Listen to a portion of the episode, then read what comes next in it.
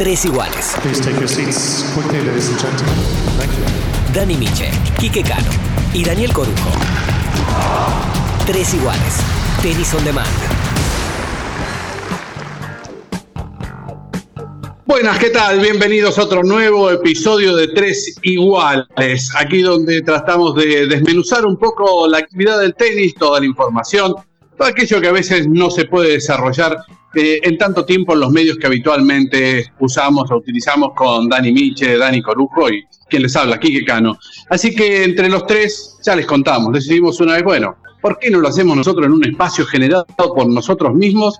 Y eh, poniendo aquello que a veces no nos cabe, no nos centra en los espacios que tenemos en los medios. Y somos tres iguales pero distintos porque pensamos diferente, porque conseguimos y estamos detrás de información distinta a veces y, diversa y, dispersos también, como es en este caso. Porque hay uno que todavía sigue en Australia, espero que no lo tengan que deportar para que se vuelva, lo está esperando con una familia, seis pibes, tiene mucho que alimentar, y el otro que está rascándose la oreja izquierda en Punta del Este veraneando de lo lindo, porque ya las actividades, muchachos, les aclaro, ya terminaron, ¿eh? Así que de vuelta a casa. Miche, ¿qué esperas para venir de Australia? Abrazo grande, querido Quique. Bueno, acá estamos, ya a punto de volver para, Buenos Aires, después de disfrutar de, un gran Gran Slam.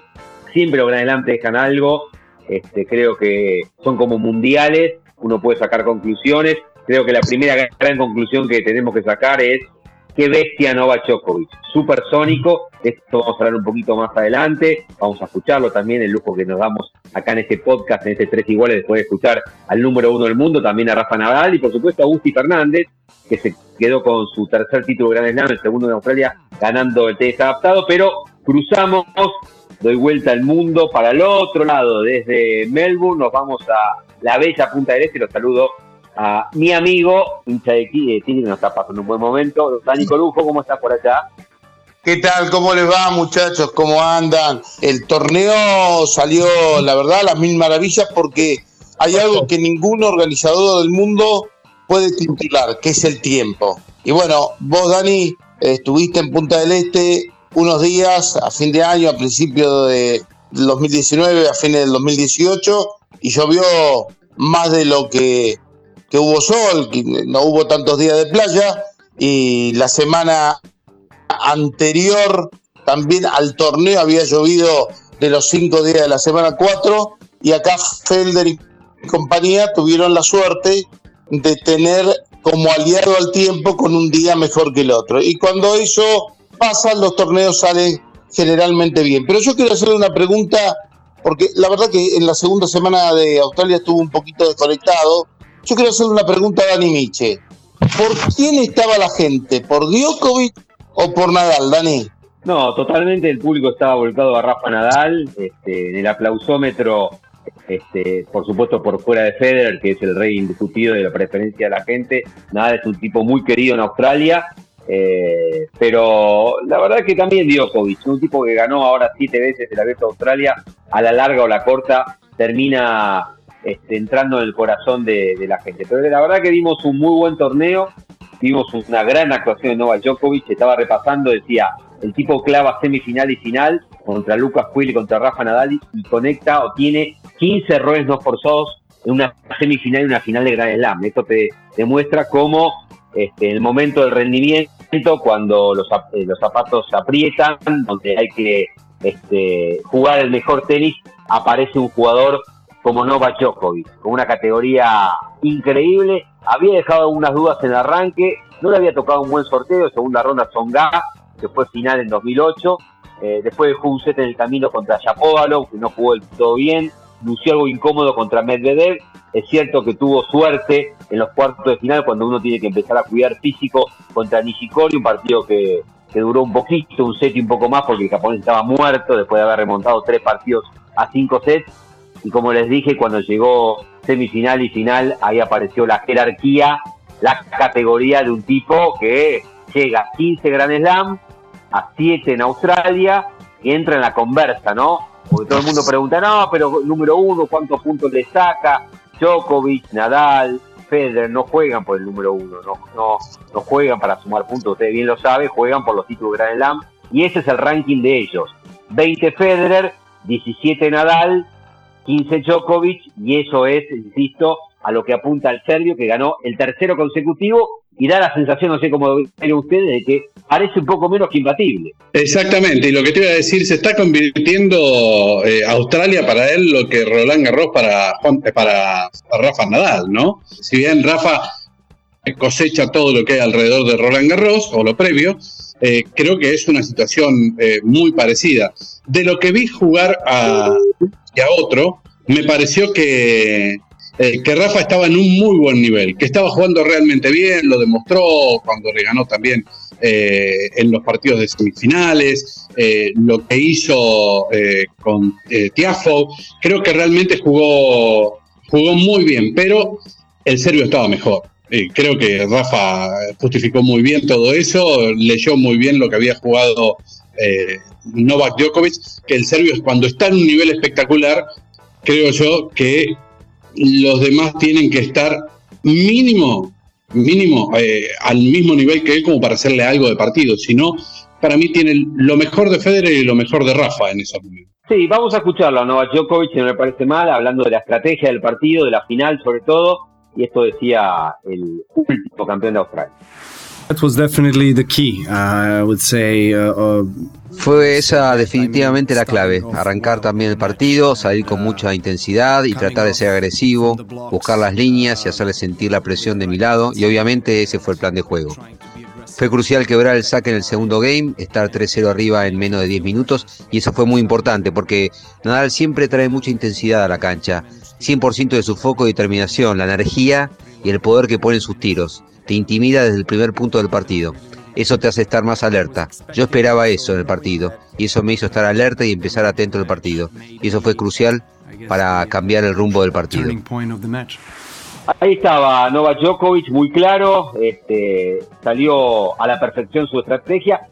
Creo que hay que destacar lo de, lo de Nadal, ¿no? Nadal venía después de 126 días sin competencia, su último partido lo había jugado, recordamos la semi que se retiró este, en el US Open contra Juan Martín del Potro, jugó una exhibición en Abu Dhabi, jugó un partido, después cuando tuvo que jugar la final decidió retirarse, eh, se anotó en el ATP 250 de Brisbane, que fue eh, dos semanas antes de Australia, trabajó último momento, pasó de este, prácticamente eh, tener serias dudas acerca de su participación en Abierto Australia a ganar seis partidos sin perder set alguno. Y como decías hace un rato Quique, ganarle a tipos este, complicados como Alex de Miñado, como Thomas Verdich, que jugó un muy buen torneo, este, con eh, Frances Tiafoe, y sobre todas las cosas, creo que el gran partido de Rafa fue la semifinal contra Stefano Tsitsipas, el niño de la película, después de haberle ganado a Roger Federer, y que en el partido contra Rafa de semifinales pasó de protagonista de la película apenas a un actor de reparto, porque Rafa lo pasó por arriba.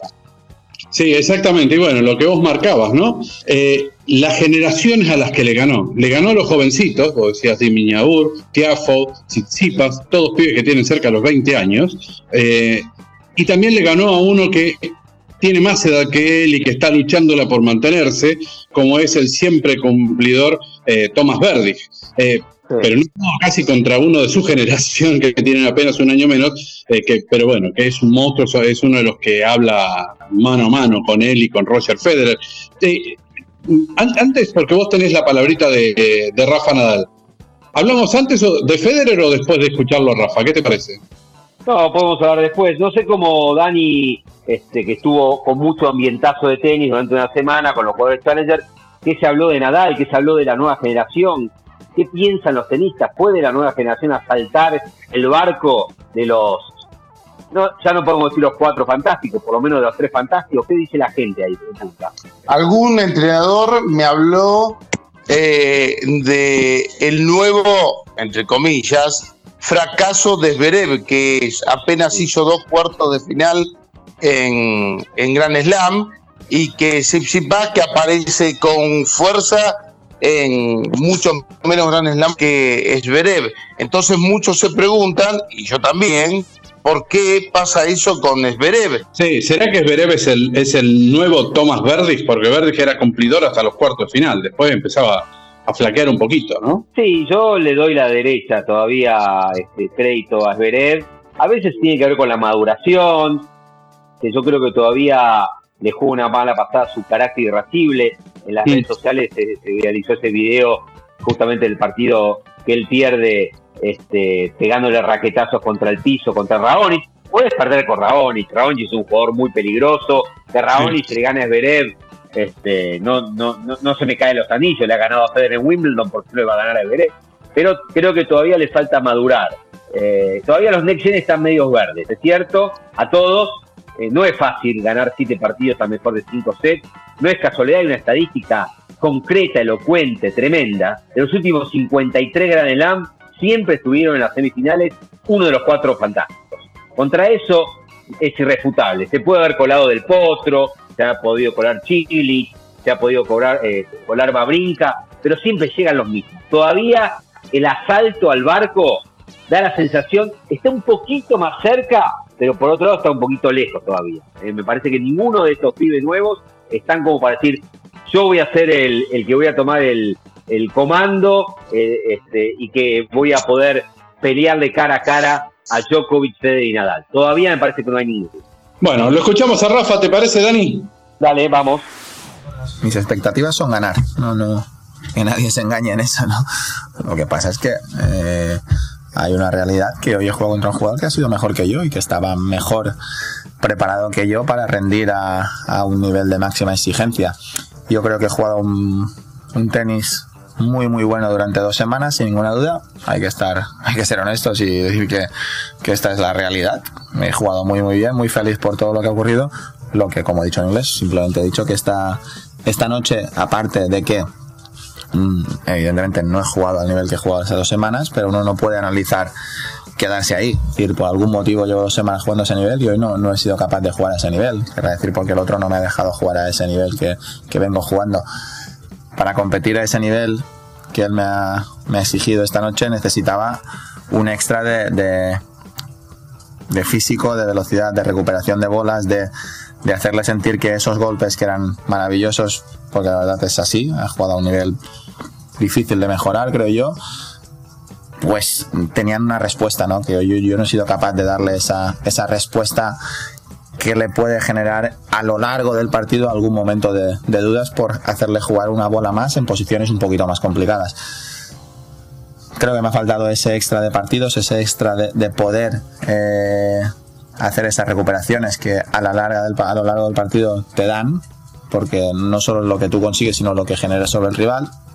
Y hoy no, no, creo que no tenía aún esa capacidad como para poder hacerlo. Y él ha jugado a un nivel impresionante y no queda más que felicitarlo y ya está.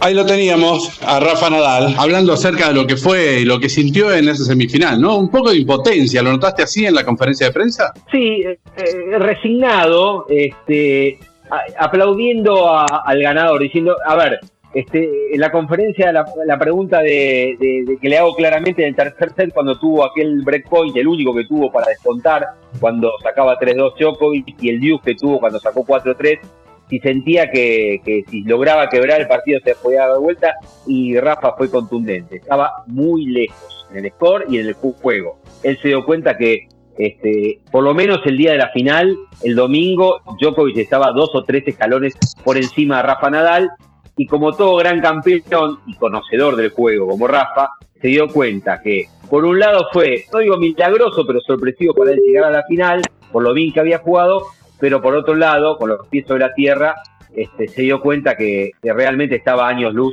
de poder dar vuelta a la historia y que Djokovic jugando en ese nivel, poco menos que imbatible. Sí, sí, sí, totalmente, era lo que hablábamos hace un ratito, ¿no? Que eh, hay que estar, cuando está en, ese, en ese modo Djokovic, hay que por lo menos estar laburando 10 sobre 10 en, el juego de cada uno. Y esto le, le sucede a Federer, le sucede a Rafa Nadal y hoy creo yo que eh, no hay un jugador hoy, en este momento, no hay un jugador que estando bien Djokovic haya eh, alguien que se le acerque más que esos dos, por lo menos por ahora, después veremos. Tuvo un bache Djokovic, así como lo tuvo Nadal, así como lo tuvo Federer, volvió, volvió a hacerse cargo, no nos olvidemos que tuvo un bachecito importante y desde el año pasado viene haciéndose cargo eh, desde Wimbledon. ¿Te acordás de aquel, de, aquel Wimbledon del año pasado cuando su hijo lo saludaba desde la tribuna eh, gritándole papá, papá? Pasó por, por, el US Open y ahora en este primer Grand Slam de la temporada realmente está haciendo cosas muy importantes en Novak Djokovic. Sí, sí, si uno repasa eh, la, historia tenística eh, del último tiempo de Djokovic, hace un año se operaba el codo después de haber perdido contra Hyun Tung, con el coreano, en el Abierto de Australia. Fue a jugar el, los Master 1000 de Indian Wells y de Miami, perdió la presentación con Taro Dalier, el campeón del Challenger de Tigre, y con, con Benoit Pérez en Miami, dio pena terminó con Stepanek, terminó con Agassi, volvió a su viejo amigo a quien agradeció haberlo aceptado, hablo de Marian Baira, y a partir de la gira de tierra, aquella semifinal lógica perdida en Roma, este, aquel partido increíble que perdió con Chequinato en los cuartos Roland Garros, ya había mostrado que otra vez estaba a tiro. Y bueno, ni que hablar después cuando ganó Wimbledon, Cincinnati, el US Open, este, bueno, Perdió una finales sorpresiva, París, el Master contra Kachanovi y Esberev, pero me parece, no sé cómo lo viste vos, Dani, eh, a Federer sobre todo, y ahí vamos a entrar, eh, hablar un poco de Roger, me parece que a Roger y al propio Rafa este, se le va a hacer muy difícil descontarle a, a, Djokovic y el serbio mantiene este nivel, ¿no? Totalmente en broma decíamos, bueno, ojo, falta una hora para sortear y perdió Federer. Que no llame Federer y pide un, un wildcard a último momento para venir a jugar a, Punta del Este. Bueno, más allá este, del chiste y de algo que jamás iba a pasar, este, la pregunta es si sorprendió o no allá en Australia. Y sí, sorprendió un poquito. Eh, yo creo que contra Tsitsipas tuvo muchísimos breakpoints, como 15, y no pudo completar ninguno. El griego lo, eh, le jugó este, con mucha agresividad. Eh, hubo una nota que, sacó la televisión australiana después del partido entre Nadal y Tsitsipas y mostró que el griego contra Federer jugó dos metros adelantado promedio con respecto al partido con Rafa. O sea, Rafa con las pelotas altas lo tiró al griego dos metros para atrás, cosa que Federer no pudo. Y tiene que ver un poco con el paso del tiempo. Yo, este, eh, por experiencia propia, no me animo de vuelta a apostar contra Rafa, porque cada vez que apostamos contra, perdón, contra Federer, cada vez que apostamos Kike contra Roger, Roger después no me mete la tapa, porque cuando ya decíamos que se acababa la historia, el tipo ganó Wimbledon y dos Australia. Pero me da la sensación que hoy está este, eh, uno o dos escalones por debajo, diría, de Djokovic, del mismo Rafa, y habrá que ver cómo le va contra los Next Gen que se le está empezando a animar y ya le está empezando a ganar, por supuesto. Le ganó Zverev en el Masters, le ganó Chichipas ahora a mejor de cinco en Australia. Veremos qué es lo que sucede en los próximos torneos con Roger. Sí, hay que, hay que decir que aquí no pasa por una cuestión de que haya bajado el, el, nivel Federer, porque el nivel siempre lo va a tener. Es una cuestión, yo creo que tiene, obviamente, tiene mucho que ver con la edad. Esto de la edad es, eh, nada, la velocidad, la velocidad de respuesta, de llegada, alcance, todo. Cuando vos llegás un, poquitito a, destiempo, la pelota te queda más, más lejos, no llegas a pegarle bien, no llegas a impactarla como vos querés y las cosas se complican. Empieza a complicársele por ahí. Eh, el almanaque es lo que le está jugando más en contra, creo yo, hoy por hoy a Roger Federer, que tiene que ver el tenis en sí mismo, que en consecuencia, obviamente, lo del almanaque repercute en el tenis. Pero bueno, es una cuestión que suena hasta lógico a esta altura de su carrera, ¿no? Yo quería preguntarle a Dani, eh, eh, y ya metiéndome por ahí en otro tema, porque hay otro, otro llamador importante en Australia, que fue la victoria de Gustavo Fernández.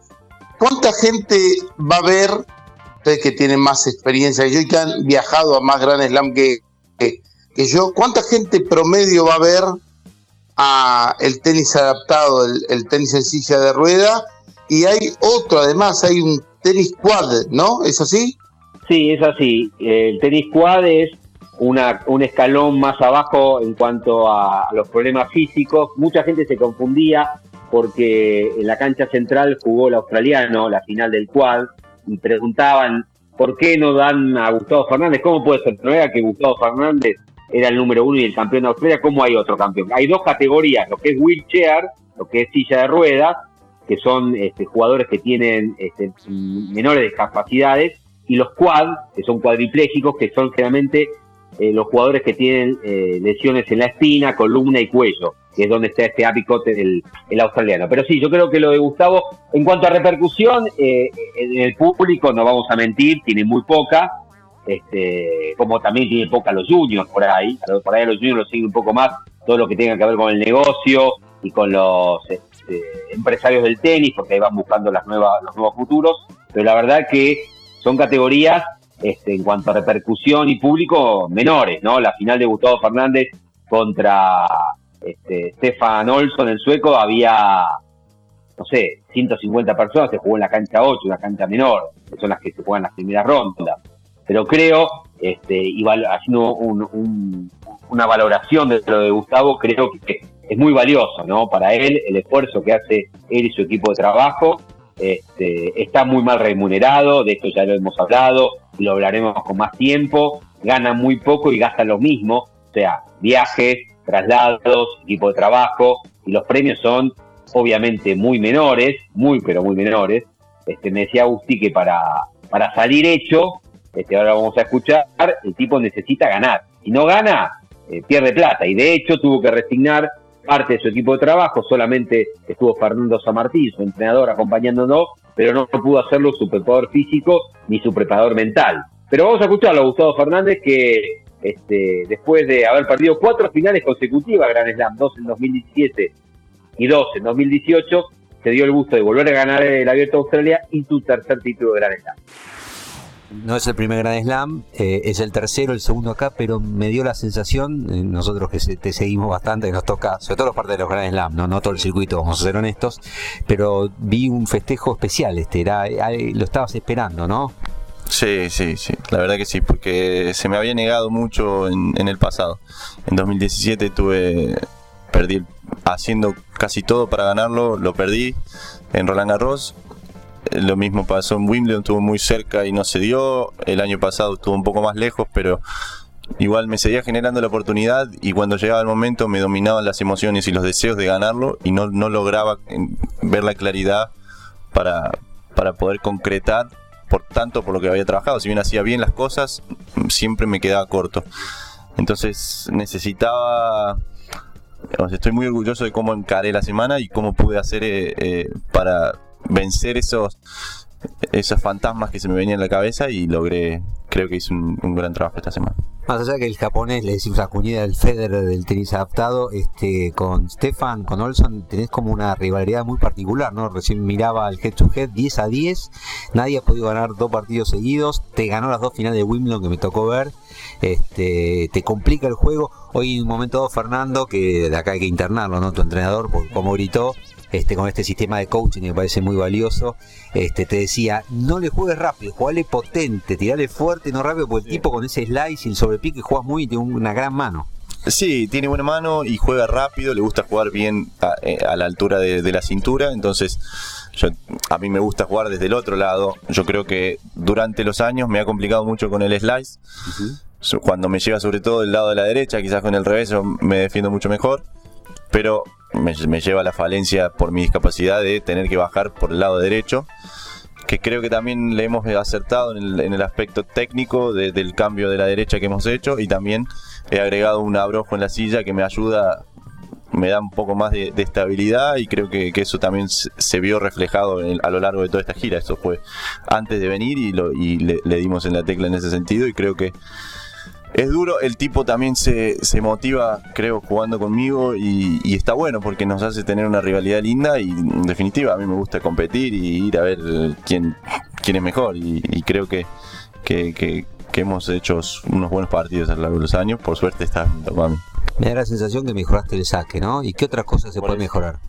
Mejoré el saque va de la mano mucho del tema desde ese, desde ese abrojo que te digo. Me da mucha más estabilidad, logro aguantar mucho más eh, la carga del saque, de la, mano izquierda.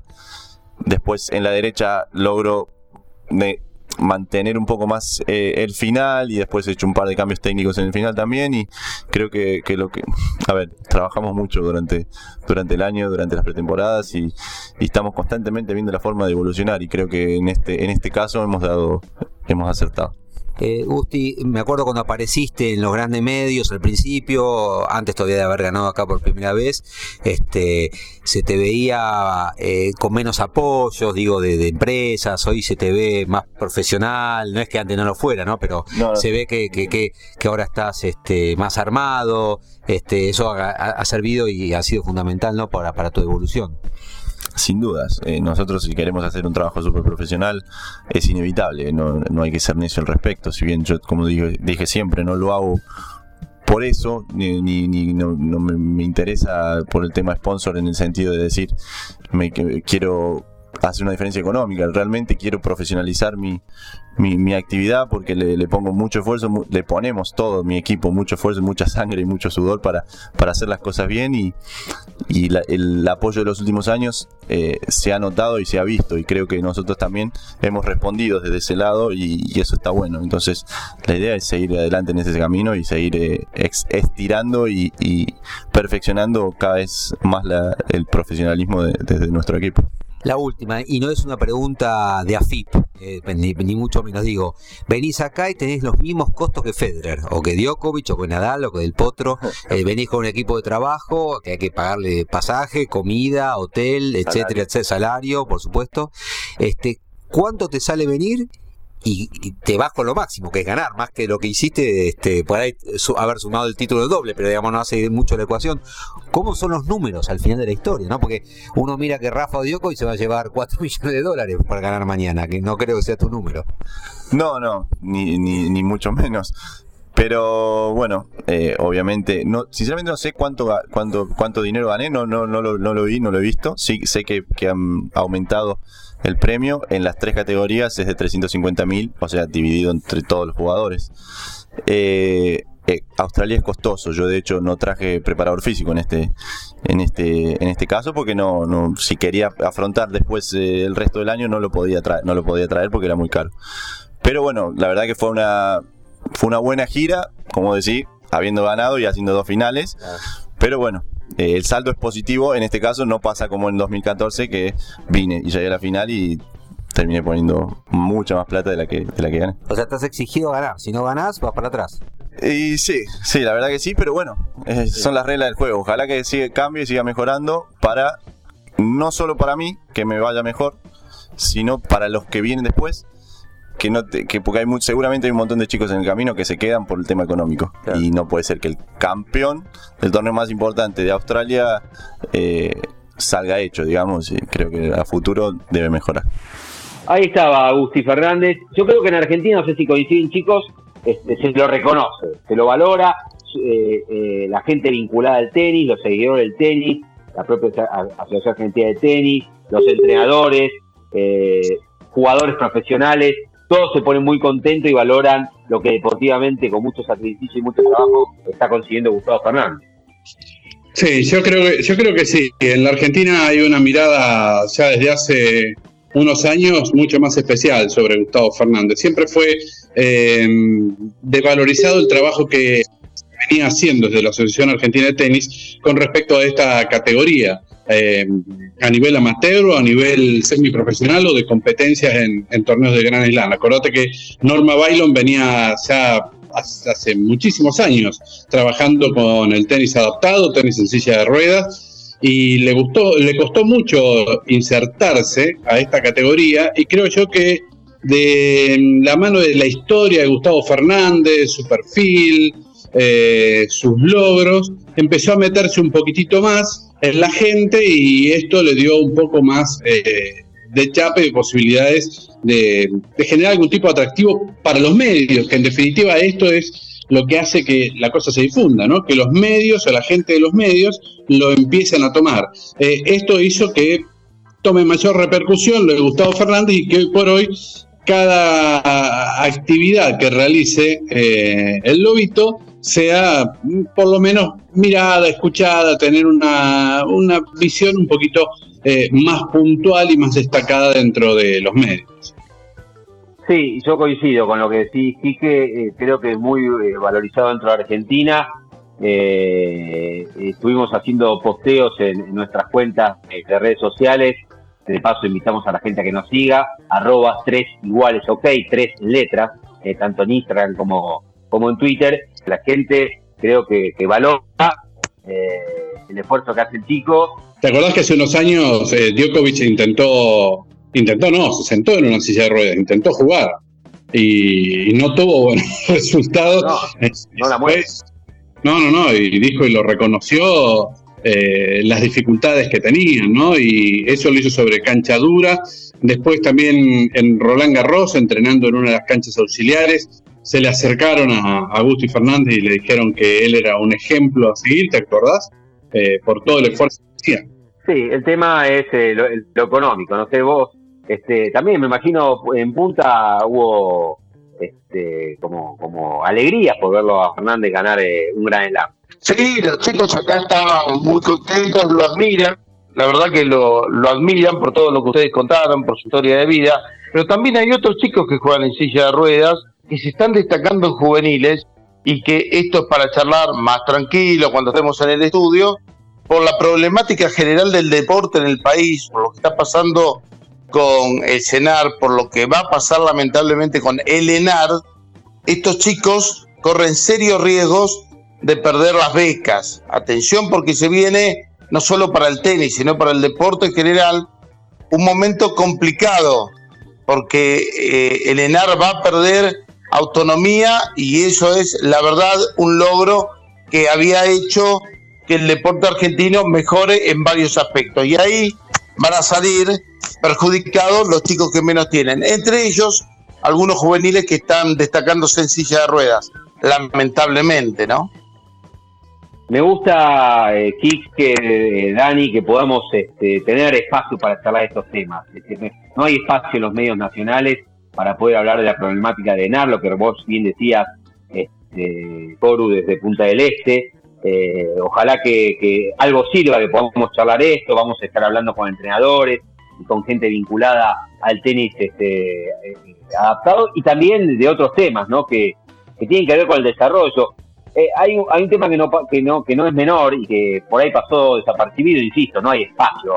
Si no de Boca y River es muy difícil y menos para hablar de tenis o de silla de rueda o de junior.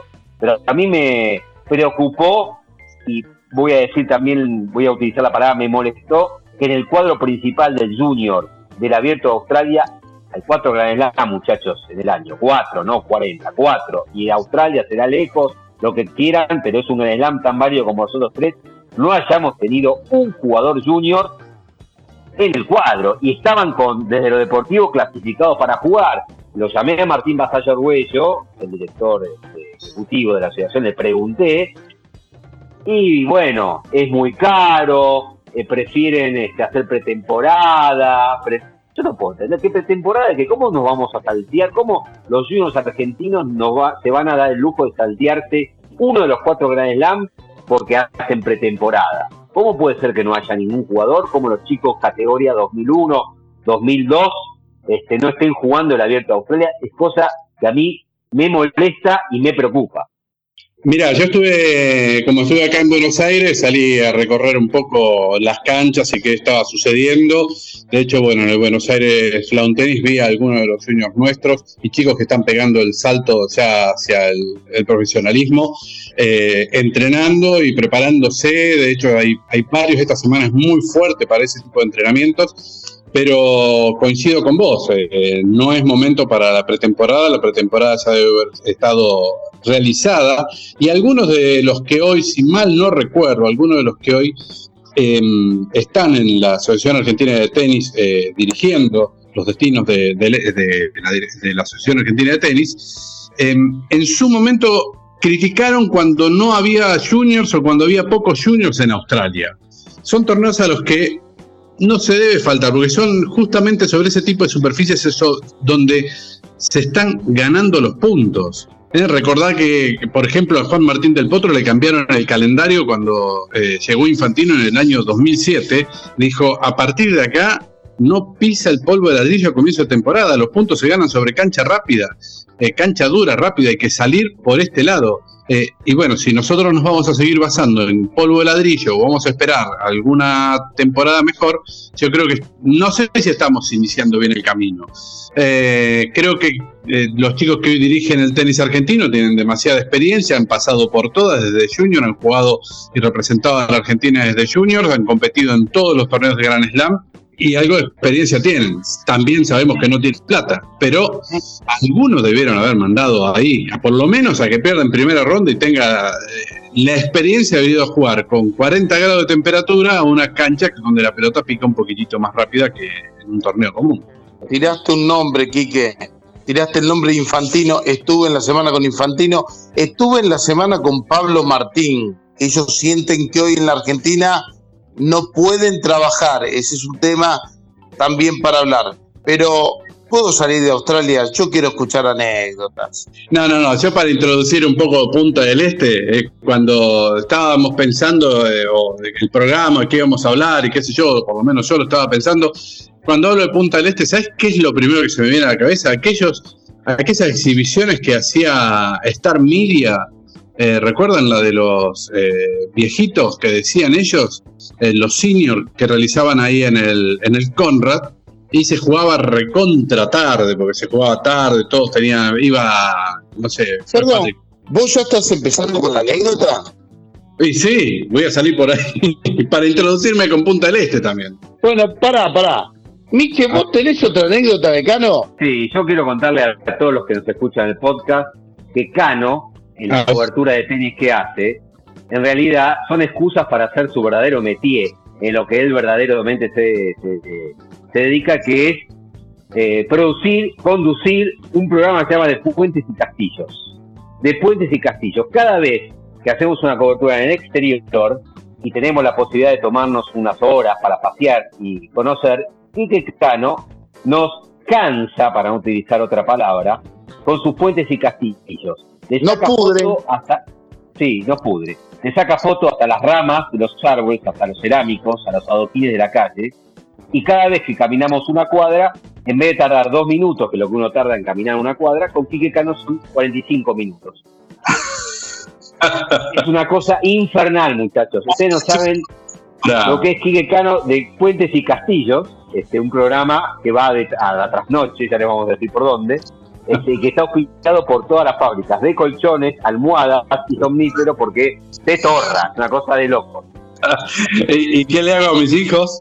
Y cuando Quique Cano vuelve a Buenos Aires, y los hijos de Cano no se sacan entre 9 y 10 en las materias del colegio, los amenaza y le dice, bueno, si no levanta las notas, les muestro los videos y la foto de mi último viaje, y por eso los hijos de Enrique Cano tienen promedio 9.85. Cualquier cosa de bancarse ver los videos y la foto de los viajes que acá. Como verás, Quique, como verás, Quique, la anécdota de Punta del Este va a quedar para el próximo podcast, este, porque esto es muchísimo más eh, relevante. Además, recuerdo este, haber estado eh, en un fuerte en Bélgica, en Gante. Este, yo vi a Cántaro y seguía filmando contento cada uno de los sectores y del metro cuadrado de aquel fuerte que fuimos a visitar. En el medio de una ciudad muy linda, la verdad. Y lo relata, ¿eh? eso es lo más maravilloso, el relato que hace, el comentario de cada este, adoquín, azulejo, este, rama o puente que encuentra a su paso. No se deja uno en el camino sin retratar, una cosa infernal. Ni te, ni te hablo cuando nos tocó ir a Luxemburgo, o a Chechny en República Checa, o a los castillos de, de, de Loire, el Valle de Loire en Francia, o a Mont Saint-Michel, ah, una cosa de loco. Todavía estamos ahí filmando. Se hace, él ve un castillo y un puente y se hace pichina encima. Es así de simple. Totalmente. Bueno, hemos, boicoteado la anécdota, aquí que la teníamos preparado con Coru, así que bueno, para la próxima te vamos a dejar que cuentes la que tenías preparada para Punta del Este, será en el próximo, el próximo podcast. Fue sorpresa. pero bueno, me hicieron trabajar medio al pedo, pero todo bien, todo bien, valió la pena, valió la pena. no, guardalo para el próximo podcast. Sí, quiero, quiero a propósito, quiero a propósito de volver a, la seriedad del programa, tratamos de darle un contenido. Este eh, a propósito de los juniors, hay un tema ah, este, disparador que quería compartir con ustedes, si no les parece mal, y tiene que ver con, hacemos un mea culpa desde el periodismo, el apresuramiento desmedido que a veces hacemos por sobre los juniors argentinos, salteando el proceso de maduración necesario y fundamental para cualquier tenista y aún más para el latino, que se ha comprobado históricamente les cuesta mucho más madurar. Tiene que ver un poco por la gran difusión que se dio esta semana, por ejemplo, al chico Nico Eli, este, que participó de los torneos Le Petit. Estaba pensando en otros chicos argentinos que pudieron haber estado en el Abierto Australia y no estuvieron. Santi de la Fuente, que es categoría, por ejemplo, 2002. Alejo Lorenzo Lingua Lavallén, de categoría 2001. Estaba pensando en Luciano Taki, también categoría 2001. Eh, Juan Bautista Torres, categoría 2002, viene a ganar un G1 en México y con eso ya tenía ranking para meterse a los 16 años en, un Gran Slam Junior. Este, Juan Manuel Cerúndolo, también categoría 2001. Eh, Román Burruchaga, el hijo del Burru, categoría 2002. Como este, se los ha a veces eh, apresurado, ¿no? Eh, y van quemando etapas. Por ejemplo, todos estos que acabo de nombrar, ninguno estuvo en Australia jugando juniors, ya muchos están jugando este, profesionales. Mucha gente que sigue el tenis, que por ahí no conoce tanto los procesos madurativos, reclaman a los organizadores de los challenges y de los ATP que no se le da wild card, cuando a veces dar un wild card termina siendo contraproducente porque se les exige y por ahí no tienen nivel todavía de competencia, ni siquiera aún para jugar qualis de, de, Challengers o mismo Challenger. Y, quería compartir con ustedes, saber qué opinan, cómo ven y qué opinan de, de, de este tema, que no es un tema menor, ¿no? Mira, eh, respecto a lo que vos decís, quemar etapas o saltearlas. En algún momento Vilas me decía que nosotros teníamos varios chicos argentinos número uno peleando los primeros puestos porque los mejores juniors estaban jugándose a torneos ATP.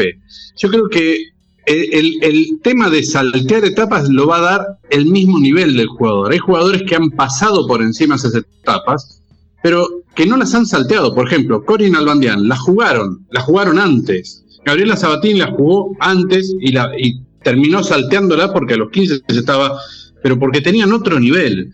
Yo creo que esto de ir midiendo los niveles, como lo hizo Guido Pela, ¿te acordás? que, se saltó, se, fue casi a saltar, a saltear juniors, pero terminó jugando el, su último año de, juniors en los torneos de Gran Slam con ranking de profesional, ¿sí?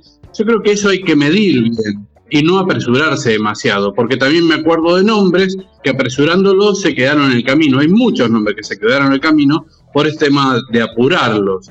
La cabeza de un jugador de tenis es mucho dentro del porcentaje de lo que es su rendimiento. Y agotarlo ya desde temprana edad ya es un paso, me parece, que, no hay que darlo tan apurado, ¿no? porque son chicos todavía.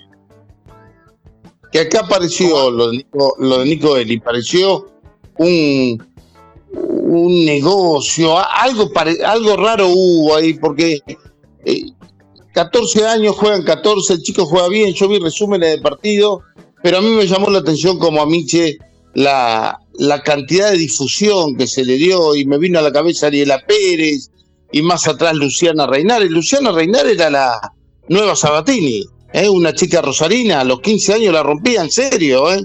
Era buena, buena, y no pasó nada. Si no nos olvidemos de Federico Brown, que era el Sampras argentino, no nos olvidemos de Rosarino Gustavo Cavalaro, que iba a ser un monstruo, no nos olvidemos de Panchito Bamonde, o Mateo Martínez. Este hashtag hay futuro que muchos colegas utilizan.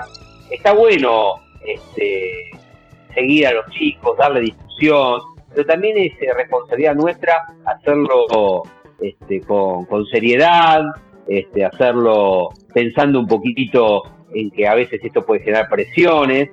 lamentablemente nosotros tenemos la vara muy alta. O sea, hoy un tipo, hoy, hoy un Guido Andreotti, 70 del mundo, es una porquería, entre comillas, para mucha gente. 70 del mundo, claro. Si tuviste 5 top 10, y nosotros sabemos muy bien que es el 30, 40 del mundo, lo que es Pela, lo que es Leo Mayer, este, tantos años sosteniéndose dentro de los mejores 100 del mundo, lo que ha conseguido en algún momento algún otro jugador, vivir del tenis, para decirlo de una manera sintetizado, este, es muy valioso. Por eso digo hay que ser cautos, porque uno habla de un jugador y ya enseguida la gente piensa este, el nuevo Djokovic, el nuevo Fede, el nuevo Del Potro. No hay un Del Potro, muchachos.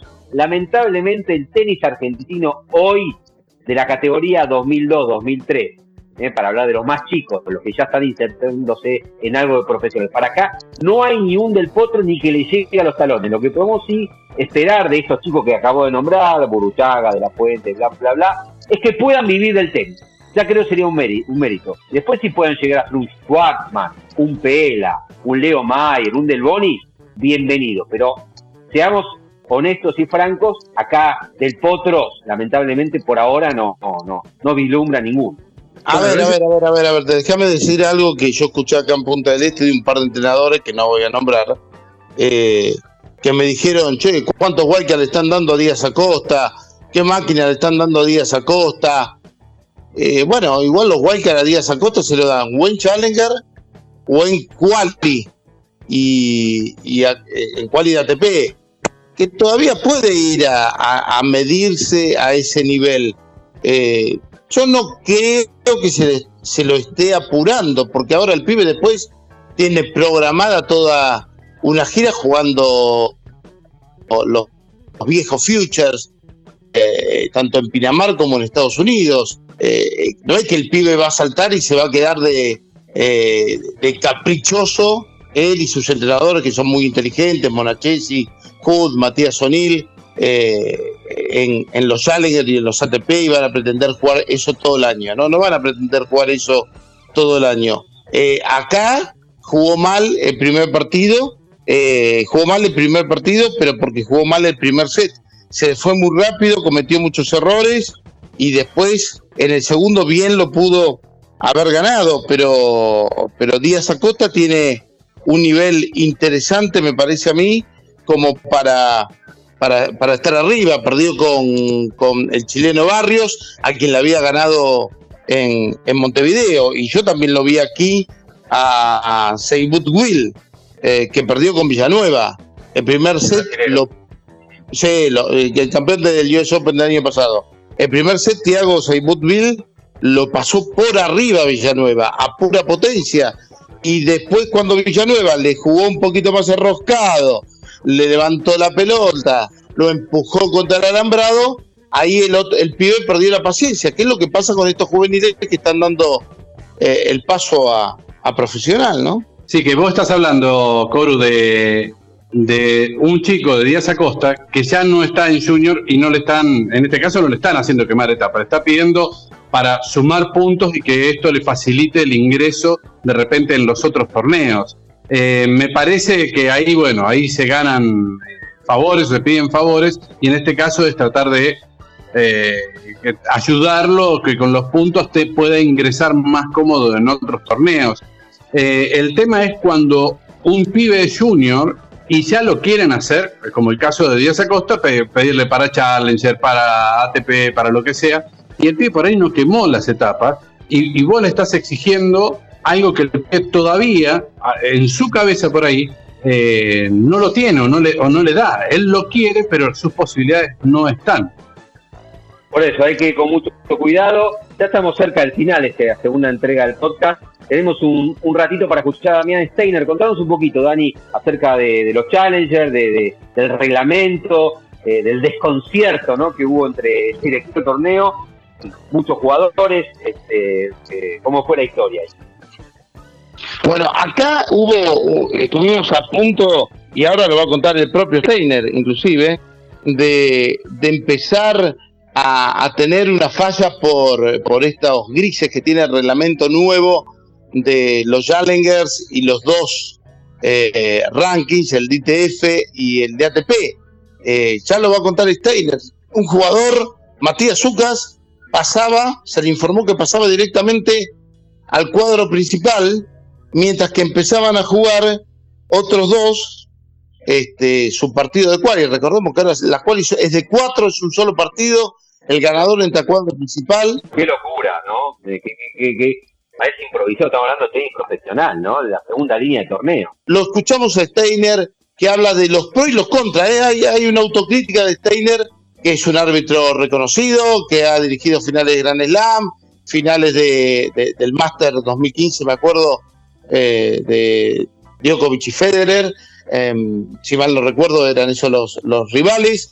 Eh, hay una autocrítica y eso está bueno, porque que un árbitro como él se involucre y haya estado en un torneo Challenger para ver cómo funcionan, eh, es importante, lo escuchamos. ¿Vos ves, como, como los veo yo cuando hablo a los jugadores confundidos con todo este cambio del Challenger? ¿Cómo te va?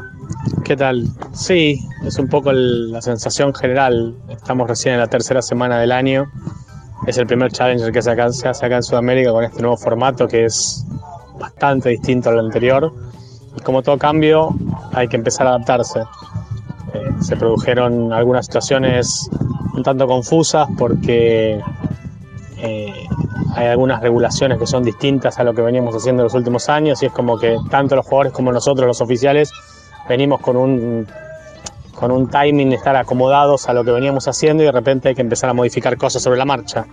Eh, no hay más clasificación los sábados y los domingos, el torneo empieza directamente el lunes con dos partidos de clasificación nada más para de algún lugar eh, que entren esos dos jugadores que ganan y después que haya la key loser. Ya al mismo tiempo se está jugando el, el main draw, entonces bueno, de repente empiezan eh, a aparecer inconvenientes cuando se borran jugadores, cómo se reemplaza. En estos challengers pequeños de, de 80 puntos eh, hay un sistema de entradas que también es distinto, eh, que tiene que ver con los ingresos que se hacen por el lado de ATP, por el lado de ITF.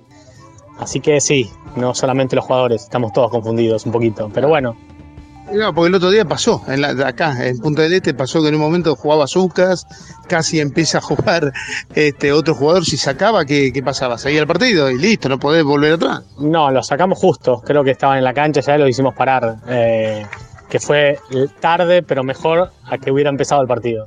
Ahí ya no hubiéramos tenido chance de corregir. Al final se tomó la decisión correcta, pero nos llevó un tiempo analizar a mí, al tour manager, que lo que estábamos haciendo estaba bien. Porque ya te digo, es todo nuevo. eh, justo el jugador que se, se bajó del torneo lo hizo 10 minutos antes de que empiecen los partidos. Si lo hubiera hecho una hora antes, teníamos esa hora de margen para, para que no se produzca el. Estuvo desprolijo lo que pasó. La realidad O es que fue desprolijo. se lo hubiera hecho después, era lo que y listo. O si hubiera empezado el partido ya era la que luce y listo, tal cual. Pero bueno, sé, sé que fue desprolijo. Eh, nosotros estamos en permanente contacto con los otros supervisores de los otros Challenger y la verdad es que todos estamos medios en un proceso de acomodarnos. Creo que va a llevar un tiempo eh, y me parece que bueno, habrá que ir viendo sobre la marcha los beneficios, los pros y los contras de estos cambios. ¿Qué es lo que más te preguntan los jugadores? El tema del ranking, cómo, cómo va a quedar el nuevo ranking, si después se va a hacer un solo ranking, si va a estar el de ITF, el de ATP, cosas que real- realmente yo tampoco conozco. Eh, nosotros, a nosotros nos llega una lista con jugadores que se anotan por ATP, se anotan por ITF y con esa lista nos manejamos. Después, eh, cómo va a seguir esto más adelante, no lo sé. La verdad es que hay un montón de prueba-error, a ver si funciona, si no funciona. Sé que estos cambios se, orientan a que haya una pequeña división entre los jugadores de ATP y los jugadores que no pertenecen al circuito de ATP. Ese es un poco el objetivo. Después, como te dije antes, tendremos que ver si se producen estos resultados o no. Pero hoy en día es muy pronto, van tres semanas de torneos, recién jugaron 7 8 Challenger y todavía no hay nadie que, que haya podido tener una, una conclusión de cómo están estas cosas. Eh, la última, no te voy a preguntar qué no te gusta de todo esto, pero ¿qué es lo que te gusta de este sistema? Eh, a ver, te puedo decir algunos pros y algunos contras. Eh, la realidad es que los torneos que se juegan al aire libre, tenés dos días menos. A ver, en todos los torneos tenés dos días menos de juego. Evitás el sábado y el domingo, que ya no está. La realidad es que ahora tenés que jugar de lunes a domingo, que son siete días obviamente de juego, muchos más partidos. Entonces, eh, en, en un clima como el que tenemos ahora, que es fantástico, no es un gran problema si hubiéramos tenido inconvenientes climáticos lunes y martes, o lunes, martes miércoles, o martes y miércoles, estaríamos complicadísimos. La realidad es que vos tenés un promedio de 14, 15 partidos por día, cuanto antes no tenías ese número. Antes el martes era un día de 10, 12 partidos, el lunes era un día de 6 o 7. el martes era el día de más partidos. Pero nada más, vos te podías acomodar. Eh, podías acomodarte miércoles, podías acomodarte jueves. Hoy en realidad es que los primeros 4 días de un evento tienen alrededor de 14 partidos. Y como te dije, venimos con un gran clima. Si hubiéramos tenido inconvenientes climáticos, no sería simple. Ese es un problema que por suerte aquí no lo tuvimos, pero que puede pasar. Eh, ahora estamos en verano, pero en torneos en primavera, torneos en otoño, que se juegan al aire libre. Vos pensás que en este club tenemos ocho canchas y que en el peor de los casos podés abrir más canchas para jugar.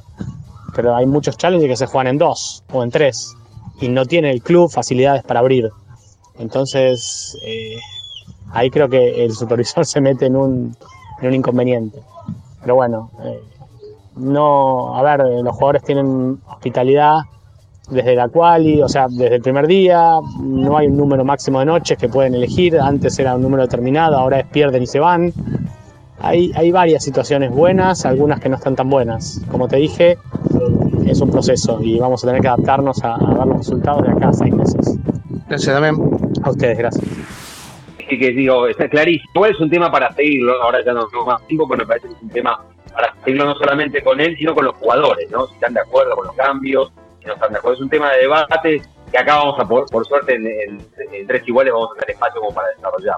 Bien, sí, sí. Los jugadores en general, y yo me despido con esto, los jugadores en general piensan que este, van a tardar seis meses en acomodarse a, a todo esto nuevo que está pasando en los Challenge. Bueno, gente, ¿les parece cerramos acá? Tomamos nuestra última copita de, de café. Nos reencontramos próximamente. Dani, buen regreso desde Australia. Dale, genial, como siempre, los invitamos a seguirnos en Spotify, en iTunes, agradecerle a Negro Arrieta, al Sopa Maggi. El Sopa Maggi nos hizo la cortina de presentación, un operador y locutor gran tipo, a Diego Escoto, que también nos da una mano. Le pedimos eh, ciertas disculpas por la desprolijidad que puede haber tenido este, eh, la, la transmisión. Estamos en Buenos Aires, Australia y Punta del Este. La idea es que el podcast lo podamos hacer un poquito más limpio en cuanto a la tecnología a partir de la semana que viene cuando estemos en el estudio. Así que este, veamos el lado positivo que es poder tener este espacio este, durante casi una hora, poder charlar de, de- de esto que tanto nos gusta, que es el tema. Tres iguales ok en todas las redes sociales, ¿eh? Que nos busquen tres en letra, tres iguales ok. Y todo, la verdad que es, es un. Solo los ABC1, la gente ABC1 toma café en copa, como vos, Cano. Eh,